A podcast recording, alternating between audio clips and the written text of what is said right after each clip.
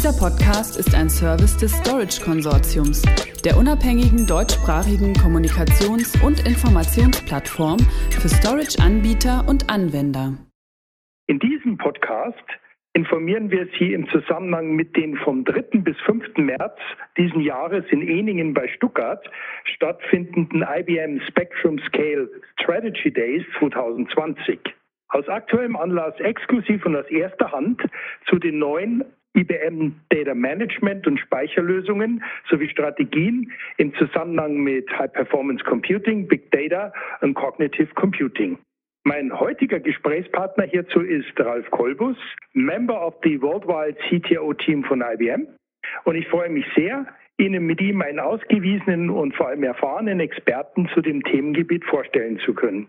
Hallo Ralf, danke, dass Sie Zeit gefunden haben und vielleicht sagen Sie kurz vorab noch ein paar Takte zu sich selbst bzw. zu Ihrer Rolle im Unternehmen. Vielen Dank erstmal für die Einladung, Herr Herr Leuchter, vielen Dank an äh, die Zuhörerschaft jetzt. Ja, mein Name ist Ralf Kolbus. Ich gehöre zum Storage-Team der IBM Deutschland, Österreich und Schweiz. Arbeite seit 25 Jahren im äh, IT-Bereich der IBM, speziell im Bereich Storage und äh, arbeite nebenbei, in Anführungszeichen, im weltweiten CTO-Team der IBM und arbeite dort im Bereich oder Schwerpunkt zwischen den äh, Produktentwicklungen, zwischen Development und natürlich zwischen unseren Kunden. Okay, alles klar. Damit möchte ich auch gleich zu meiner ersten Frage kommen. Auf dem äh, Weltwirtschaftsforum in Davos wurde unter anderem berichtet, dass die weltweite Menge an digitalen Daten in diesem Jahr 44 Zettabyte überschreiten wird. Oder um es mal etwas plastischer auszudrücken, das würde bedeuten, es gibt rund 40 mal mehr Bytes als Sterne im beobachtbaren Universum. Nur zur Verdeutlichung. Man kann jetzt daraus schließen, dass Speicherlösungen immer wichtiger werden, vor allem dann, äh, wenn die Unternehmen in einem nächsten Schritt aus diesen Daten ja auch Erkenntnisse gewinnen möchten. Ihr Haus startet dazu heute ein dreitägiges Fachforum in ihrer Zentrale in Eningen. Weshalb überhaupt der Name Spectrum Scale Strategy Days und was sind die Inhalte bzw. wichtigsten Zielsetzungen dieser Veranstaltung? Korrekt. Äh, unser Unternehmen oder genauer gesagt die IBM, der Bereich Speichersysteme, ähm, hat die Spectrum Scale Tage inzwischen als, ja, als feste Institution im Programm ist eine offene Community zwischen Entwicklern, zwischen äh, Endkunden, zwischen unseren Partnern. Und die diskutieren zusammen, halten Fachvorträge, beeinflussen sich gegenseitig über Roadmaps, über Lösungsportfolio, Erweiterungen, äh, wie man äh, Lösungen rund um den Bereich Spectrum Scale verbessern kann, erweitern kann. Ähm, ja, und man diskutiert vor allem auch äh, über verschiedene Use-Szenarien. Also das heißt, wo kann man Spectrum Scale besser einsetzen? Ähm, Schlagwort, äh, was sehr, sehr oft fällt, ist der Bereich autonomes Fahren, ist der Bereich Life Science, ist der Bereich High Performance Computing. Also wie kann man hier Use Case generieren, wie kann man hier das Portfolio verbessern, weiter ausbauen. Und das ist äh, ein wahnsinniger Event. Drei Tage. Der erste Tag beginnt mit einem Einführungs-, mit einer Einführungsveranstaltung ähm, der zweite und der dritte Tag ist dann wirklich dann Deep Dive Tag mit speziellen Use Cases, äh, one, one on one mit den Developern. Und man redet also wirklich über Bits und Bytes und es ist wirklich toll besucht und wie gesagt seit mehreren Jahren schon eine feste Instanz rund um das Thema High Performance Computing, Big Data, aber auch das Thema ähm, Datenmanagement-Lösungen. Stichwort Datenmanagement. Sie haben es gerade äh, angesprochen, Ralf. Äh, täuscht es oder ist das Thema äh, Software Defines äh, im weitesten Sinne natürlich damit auch Software Defined Storage eigentlich ja etwas salopp formuliert, wenn ich mich jetzt zurückerinnere, schon fast ein alter Hut in Anführungsstrichen. Findet da gerade so ein bisschen was im Kontext dieser Digitalisierung eine Renaissance von dieser Begrifflichkeit äh, statt? Und wie positioniert sich äh, Ihr Haus da konkret in Form von Produkten beziehungsweise Lösungsangeboten? Und warum wird überhaupt das Thema Software Defined äh, aus Ihrer Sicht wichtiger? Tatsächlich, äh, man kann wirklich sagen, eine Rolle Kamelle schon, ja. Aber Software Defined Storage stellt jetzt wirklich eine wunderbare Gratwanderung oder eine Brücke dar zwischen den klassischen Workloads und eben den neuen Workloads, wie ich schon sagte, AI, Big Data, Cloud-Übergänge. Ähm, also überall dort, wo wir sehr schnell reagieren müssen, wo wir sehr hoch skalieren müssen, äh, wo wir verschiedene Speicherklassen einfügen, integrieren müssen und vor allem dort, wo wir nach oben zu den Applikationen, zum Applikationsdeck verschiedene APIs aufrufen müssen. Da passt Software-Defined Storage ganz hervorragend.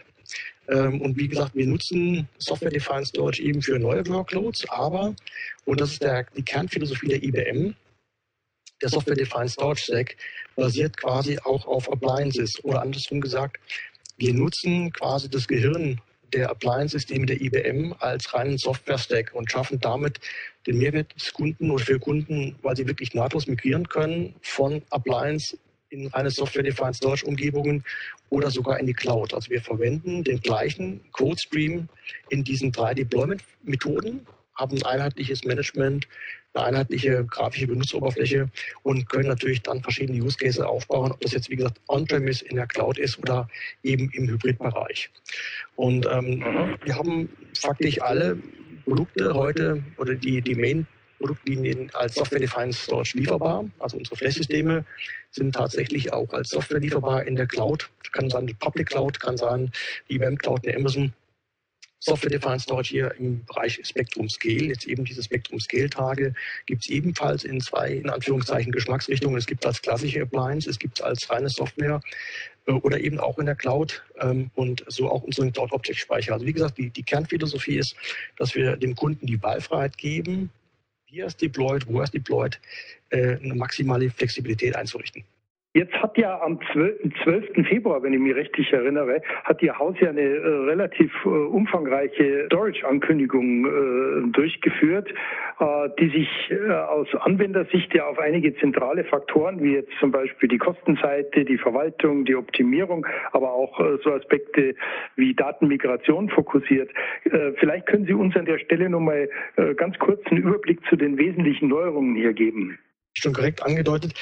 Äh, dieses Announcement war ein sehr wichtiges Announcement für uns, eine sehr wichtige Ankündigung. Und wir haben vereinfacht gesagt zwei Punkte ähm, neu überarbeitet, respektive jetzt komplett neu im Markt gelauncht. Und zwar dieses Announcement hat zwei Schwerpunkte. Wie gesagt, das eine ist eine Vereinfachung, eine drastische Vereinfachung des Portfolios. Wenn wir uns heute die Hersteller anschauen, egal welche, die haben oft drei, vier verschiedene Produkte für eine Speicherklasse, für, eine, für ein Offering. Und das macht es von der Investitionsseite natürlich sehr schwierig für diese Hersteller auch. Sie müssen ihre Gelder quasi in drei, vier Produktlinien aufteilen. Dann lässt die Innovation schlaghaft nach. Für den Kunden wird es komplexer. Er hat sich teilweise mit zwei, drei Produktlinien auseinanderzusetzen. Äh, verschiedene GUIs, verschiedene CLIs etc. Wir wollten das wirklich jetzt vereinfachen. Und zwar so vereinfachen, dass wir äh, jetzt ab dem Februar für den Block-Speicherbereich nur noch zwei Linien haben. Das eine ist eine Lösung rund um das Thema ähm, offene Systeme, Schlagwort ähm, VMware, Schlagwort Microsoft, Hyper-V, äh, auch Linux oder AX, also alles, was offen ist, eine eigene Linie, eine eigene Flash-Linie, die von Entry, Midrange bis High-End oder sogar in die Cloud skaliert. Und die zweite Produktlinie, ebenfalls klar abgegrenzt, ist äh, unser Lösungsportfolio rund um die Z-Plattform, getrieben mit der DS8900F, auch ein reines All-Flash-System. Der zweite große Themenkomplex ist eben die Erweiterung in Bezug auf Software-Defined Storage. Das heißt, wir haben jetzt äh, mit unseren Cloud Packs spezielle Lösungen rund um das Thema Containerisierung der Workload, spezielle Suite gebaut, die äh, Kunden speziellen Lizenz, mit Lizenzschlüssel helfen, ähm, in diesen Cloud Packs ähm, Speicher anzuschließen. Da ist dann alles drin. Dann findet man mit einem einheitlichen Lizenzschlüssel die, die Core-Produkte von Red Hat. Man findet die Core-Produkte der IBM als einheitlichen Software-Schlüssel.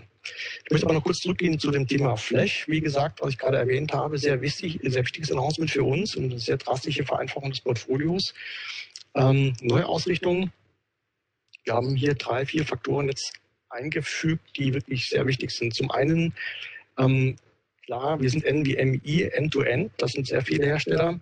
Was jetzt hinzukommt, ist, dass wir unsere äh, neuen Flashcore-Module eingebaut haben. IBM entwickelt selbst Technologie im Hochtechnologiesegment der Flash-Bereiche und diese Flash-Core-Module, die von Hause aus Daten komprimieren und auch äh, Daten verschlüsseln können, schaffen es jetzt tatsächlich über 80 Terabyte auf ein Flash-Modul zu speichern.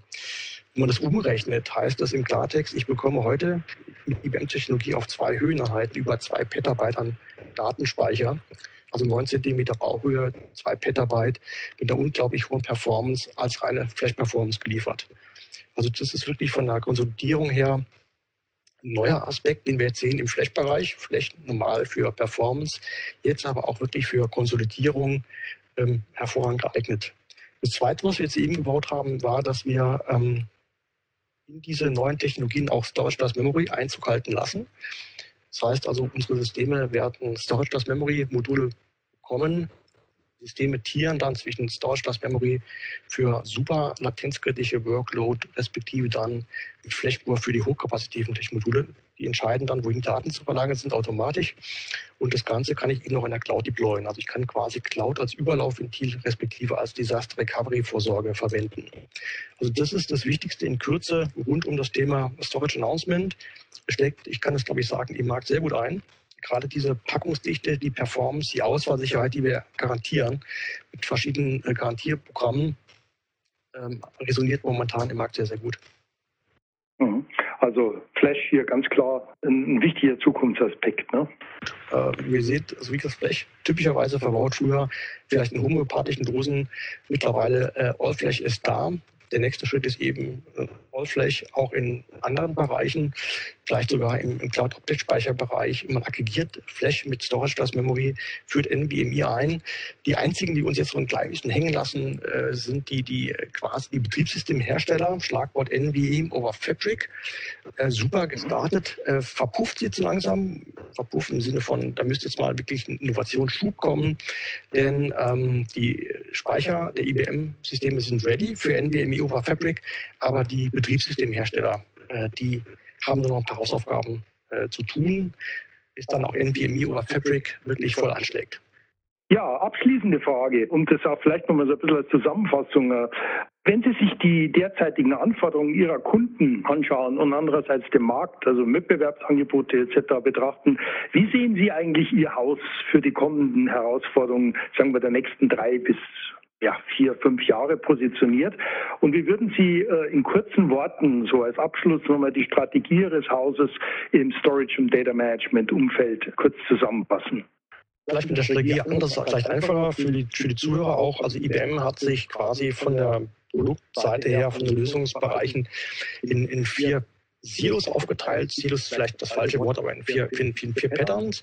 Das eine ist der, der Lösungsbereich rund um die Z-Plattform, also alles, was unseren klassischen Mainframe-Kunden hilft. Das wird äh, sehr wichtig und wird weiter ausgebaut.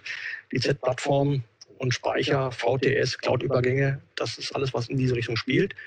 Der zweite Bereich, das ist quasi so der, der, der Hosenträger und Gürtelbereich. Also es geht um das Thema Cyber Resiliency und Modern Data Protection ein sehr starker Bereich, der weiter ausgebaut wird. Äh, hier geht es natürlich um das Thema End-to-End-Security, es geht um das Thema Encryption, es geht um das Thema AirGap und Co. Das ist der zweite die Komplex, der wichtig wird oder wichtig ist. Der dritte ist der Bereich Flash- und Multicloud-Übergänge. Also das heißt Management von, von Cloud-Konstruktionen, Containerisierung der Workload, Integration in Speicher, ein sehr wichtiger Bereich, getrieben von Flash als, als Grundlagentechnologie schon fast in der, in der Ecke. Der dritte Bereich und der vierte Bereich, das ist jetzt der The Wild Side of Life. Dort, wo jetzt wirklich diese riesengroßen, anfangs zitierten 44 Zettabyte Datenmengen herkommen, AI, Big Data, und Unstructured Data mit dem Lösungssystem der Spectrum Scale Familie, Cloud Object Speicher und vor allem, was ebenfalls immer wichtiger wird, Metadatenanalyse, also die Daten über die Daten, die in diesen, diesem vierten Bereich eine Rolle spielen. Also das sind unsere vier Kernbereiche, unsere vier Säulen. Wir werden jetzt in den nächsten Monaten noch sehr viele Announcements in diesen vier Säulen sehen, in diesen vier Bereichen.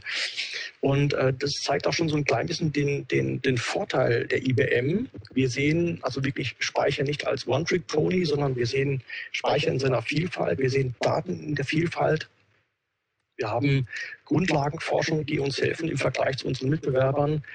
Ähm, wir haben ähm, hervorragende Assets, Intellectual Property Assets, die wir sogar weitergeben, weitervertreiben. Und wir schaffen es, diesen, diesen wunderbaren Spagat zwischen dem klassischen Datacenter in die neuen Welten ähm, zu vollziehen, weil wir auch natürlich Server haben. Wir haben jetzt die Red Hat-Akquisition und wir haben eigene Cloud-Konstruktionen, die wir dem Kunden mit anbieten können. Also ich denke, die Zukunft der IBM im Storage-Umfeld, die ist mehr als fantastisch positioniert. Und die ganzen Zukunftsthemen, die jetzt äh, auf der Matte stehen, die können wir wirklich mit diesem Lösungsportfolio ganz hervorragend adressieren. Ja, waren jetzt eine Menge an Informationen. Äh, vielen Dank, Ralf, für das interessante Gespräch. Mhm. Äh, und ja, liebe Zuhörerinnen und Zuhörer, äh, Sie finden alles andere natürlich auch auf unserer Webseite unter dem Stichwort IBM Storage unter www.storageconsortium.de. Vielen Dank nochmal für Ihr Interesse und Ihre Zeit. Wiederhören. Dieser Podcast ist ein Service des Storage Konsortiums, der unabhängigen deutschsprachigen Kommunikations- und Informationsplattform für Storage-Anbieter und Anwender.